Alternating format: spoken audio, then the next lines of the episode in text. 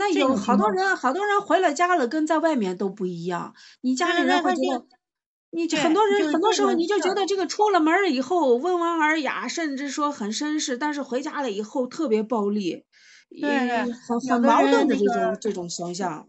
对，就是那个说文温文尔雅这个呃，就是那个看起来很文而文温文尔雅的人啊，他在外面因为要维持他的这种形象，要不断的把自己这个是呃摆平，那么他就会回家里有时候甚至家暴啊啊啥的。对，不要和陌生人说话里面那个安家和。那不就是你看着他也表面上在外头，反正有点不爱说话，也没有那么样的暴力，对吧？他是个挺文雅的人。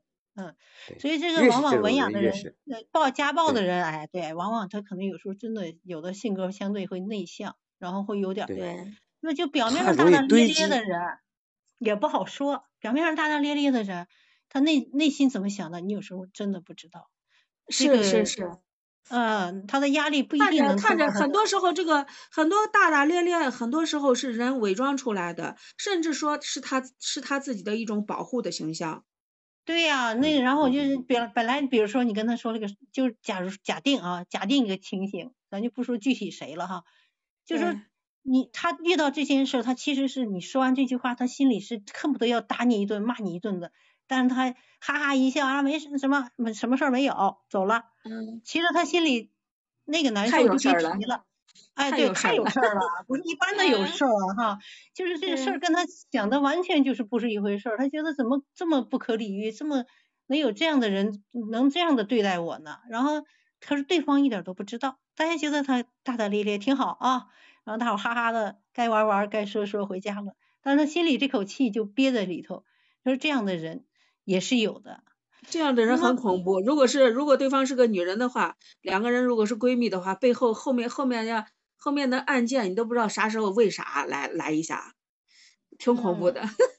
对，呃，要说具体例子，我想起来我在大学时候，我们我我们旁边有个住在我旁边铺的啊，他他是啥？我们当时是学文学的嘛，学文学的我们老师当时讲那个文艺理论的老师，我们大学上第一年级的时候，老师就讲了一个小说。小说里边一个叫腊月，一个叫一个叫是那个就是一个性格特别泼辣的叫腊月，还有一个特别特别温柔、特别可爱，就是所有的男人都会喜欢的那种，就是呃，然后他就举例就举到我们班这同学说他就是那个温柔的典型哈，还有那个温柔真是就是从来都是笑眯眯的哈，然后不管你说啥他都对着你笑，你说啥他都那种可倾听了哈，就是人人畜无害。嗯，对对对，哎，就是就是那个，就现在现在才有这些词啊，什么那个白莲花啦，或者是那个绿茶啦，还是什么？我觉得白莲花是个贬义词，很贬义。啊，对对，现在现在小说里会有这种词，就当时我们不知道有这个词。那就是说，就像我吧，当时也不是那种爱说话的人，但是只要我跟他说任何的话，他都会对着我一直微笑，他都不会说啥的。但是呢，他后来就大学，呃，我们毕业了大概有，哎呀。大学毕业都快四十年了，你知呃，当时是大学毕业四十年了。我们有一次聚会，我就碰到他，后来我刚好就搭着他的车往回走，他说话的时候才知道，他说他说其实我当时对着你们笑的时候，心里一直在腹诽，就心里特别的不开心，看你们谁都生气，因为他爸爸妈妈是离婚的啊，然后他是跟着后妈生活的，他跟他后妈就很有一套周旋的方法。那这样的话，我觉得从小心里就有问题。对对，然后他他就是斗智斗勇的跟他的那个呃后妈，然后他就是比我们这些人全都有本事。他就是想达到一个目的的时候，他有各种的办法能控制住别人，但是表面上看着可温和了啊。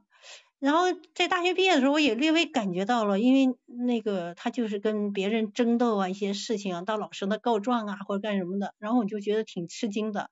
因为我们这些人都很傻啊啊，我们都很傻，我们啥都不知道那种。你看他还哎呦，呃，到老师那又哭又闹又告状的，然后要分到哪儿怎么的？我们那时候还是分配嘛，啊，就是国家分配的。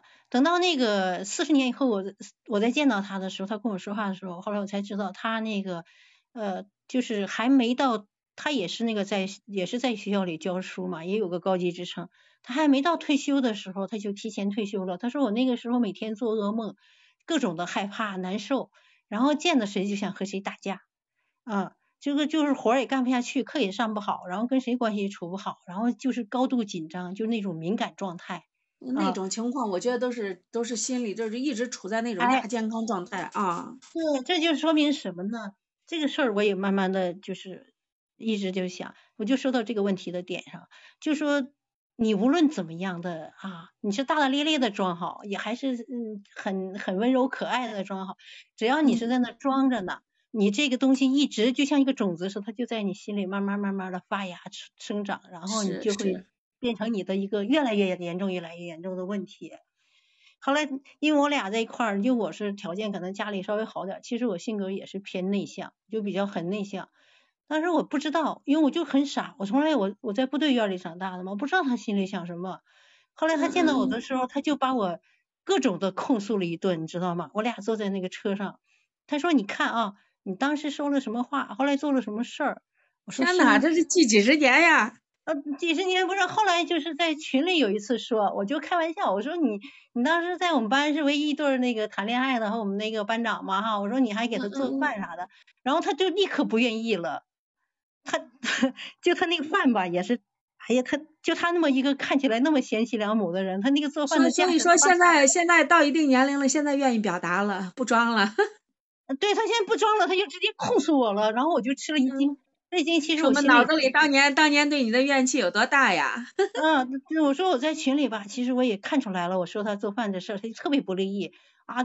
那个做饭怎么了是吧？嗯，我也好好学习了呀，他说的。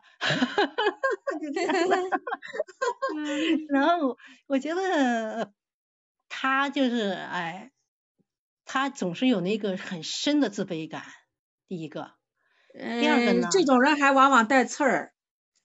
这种人还往往带刺儿。他表面上看着那么温柔，但是后来这不四十年以后看的，我就发现他是真是全身都是刺儿。然后那个，然后就挑挑挑各种毛病，然后就说嘛，说后来我说，我我就跟他讲，我说你看。我就是他不管说啥嘛，因为我毕竟也是有几十年了，让说吧，现在说了一说好。对我，因为我毕竟是有这个职业了，我我也做了心理咨询那么长时间了，然后他说话，我就马上扭转了，我就把他对对着像一个咨询对象那样，我就跟他说话，无论他说啥我也没生气，我就是说那个呃啊，我说你要不，其实我心里也有点知道他对我不好，因为后来他我们俩都是一个城市的，当时我还什么都不知道的时候，他就跑老师那说我坏话。然后跟我竞争，但是我当时没太在意，我就觉得也没关系的。后来反正嗯一直有点情况，我不是太清楚。但是他见着我的时候吧，也挺莫名其妙的，还挺热情，很热情，说坐我们车一块儿回去，就坐车一块儿回去了。结果没想到在车上就控诉我啊，控诉我完了 说。你们那一说就舒服了，让说呗。对 对对，他说你都不知道我退休的那前后几年哈，然后中间有几年我是天天做噩梦，然后从经常从梦中惊醒，然后我跟周围的人关系搞到极度紧张，最后不得不提前退休了，因为我全身都哆嗦，就总是那么发抖，就特别就神经症。那说明那说明说明心里有就心里都有问题了。这事儿就是说呢，他时间长他不就落下毛病？你天天就就把自己弄成那样，他也。他也他也扛不住啊，所以这个情绪这个事儿，就是怎么样适度的把它化解啊，然后自己首先你的内心里啊，对自己的这个情绪，是不是你你应该有个估计啊？我我理解呢，就是你你终究你要面对他，你不能把它就那么掩藏着，是吧？就是，哎，说到这儿了，我想起来，你看我我爸跟我妈啊。他们俩爱吵架，吵了一辈子，俩人的那种状态就是你你来一枪，我来一枪，那啪啪啪。我爸打了一辈子麻将，我妈为这个麻将这个事儿吼了一辈子。但是呢，他俩就是呃每一个人那个那个，哎呀，我跟你说，我跟我老公从来不吵架，但是我一回我家，我家就是那种人人都冒着小火苗，你知道吧？我爸我妈现在影响的，我爸我妈现在影响的我弟跟我弟媳妇儿，我弟媳妇儿刚到我家的时候可好了，你知道吧？就是腼腼腆腆，说啥话都是我弟说啥都是啥。现在一说话也是高喉咙大嗓子。你要说他们，呃，安静下来都挺好，然后互相也很关心，呃，但是呢，一吵起来，我觉得，哎呀，互相互相之间那个感觉就是那个仇大的都，呃。过不下去了，但是事后啥事儿都没有。这种情况呢，我觉得就是就是说说实话，你说他呢，你说他情绪控制啥？所有的事儿都是鸡毛蒜皮的事儿，但是所有的事儿都能给你上纲上线。你要一回家，我跟你说，你就是法官，所有人两个人，你来你来告一圈状，要说一大堆，他来告一圈状，说大。实际上事后你要一说，哎呀，互相要一有事儿，呃，关心的不得了。前一阵我妈住院，我爸来提提提一盒饭，然后我说我提着，哎呀，他都不，呃，非要非要自己亲手交。我跟我妈一说，我妈感动的还想哭，说明啥？互相之间还挺关心，但是吵起来呢，互相跟那跟跟跟那不共戴天之仇一样。他那些吵架有的时候他就是一种习惯了，对对对，习惯，哎，对，打是亲骂是爱嘛，有时候反正就是闹腾。你你这个打麻将呢，他就一直打；那个吵呢，就一直吵。反正大伙儿都就这么就这么过来了。是，那吵架真的是吵架成了一种习惯了，你知道吧？是习惯，嗯。就我那同学后来在车上，我说就听他说嘛，我说第一个我看你的状况就是很敏感，就说这个情绪你硬压着他，你心里那么阴冷的状况，你就把它压住了，你想这个东西得憋出啥毛病来吧，是吧？他他这个情绪不能变得那么阴冷，就一直你种别人种下的是一个，比如是一个好的种子，你种下的一个坏种子，是吧？你就一直。你就吵吵，那就你就不能打麻将，那你你这儿不对，他那儿不对，他就互相控诉，反正就这个也就习惯了。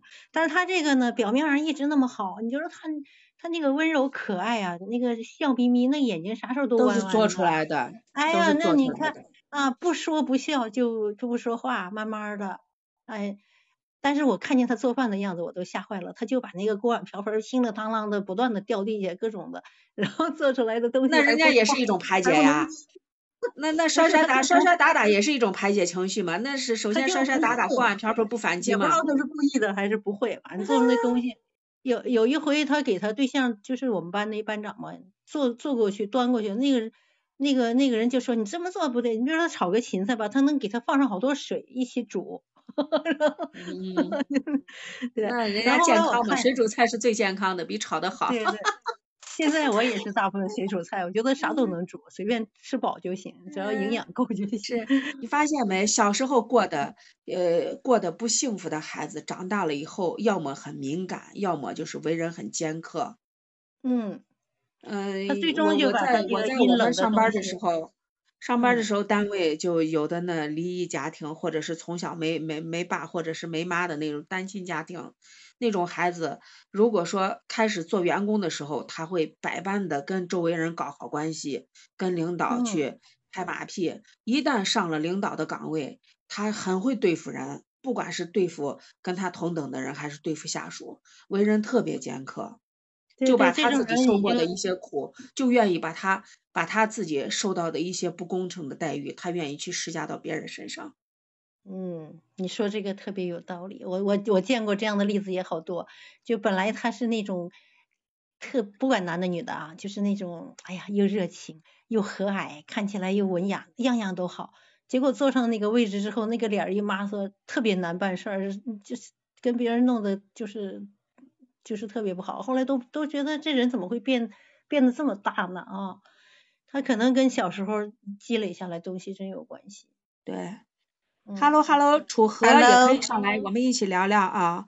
福欢迎福吉，哎，嗨，Hello，大家好，我对你们主题很感兴趣，还有刚才那位小姐姐说的那个，我也觉得啊，确实，因为我我我自己可能也属于这类人中的一个，然后自己有有被这样被别人这样提醒过，然后自己也遇到过类似这样的人。当然是比我更大的领导，就是我的理解就是什么，嗯，就是有可能他是一种，因为就是想让别人懂，所以说把自己吃过的苦头给别人再吃一遍。就是圣经里有一句话说，你我只有同陷泥淖才能成为知己。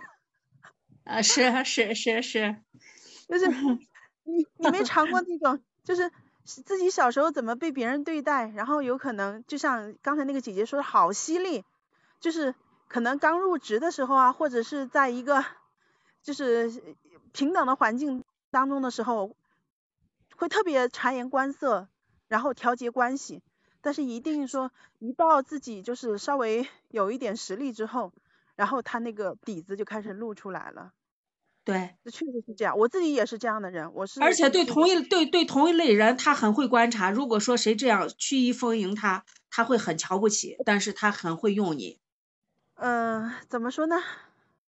就是吧，我觉得这是就是确实是缺失一部分，因为我从小是没有父母跟爷爷奶奶长大的，就是会特别敏感，就是还不是有有很多时候还不是有意，他就是你的生命底色，他就会投射那个部分。就会认为你对我是有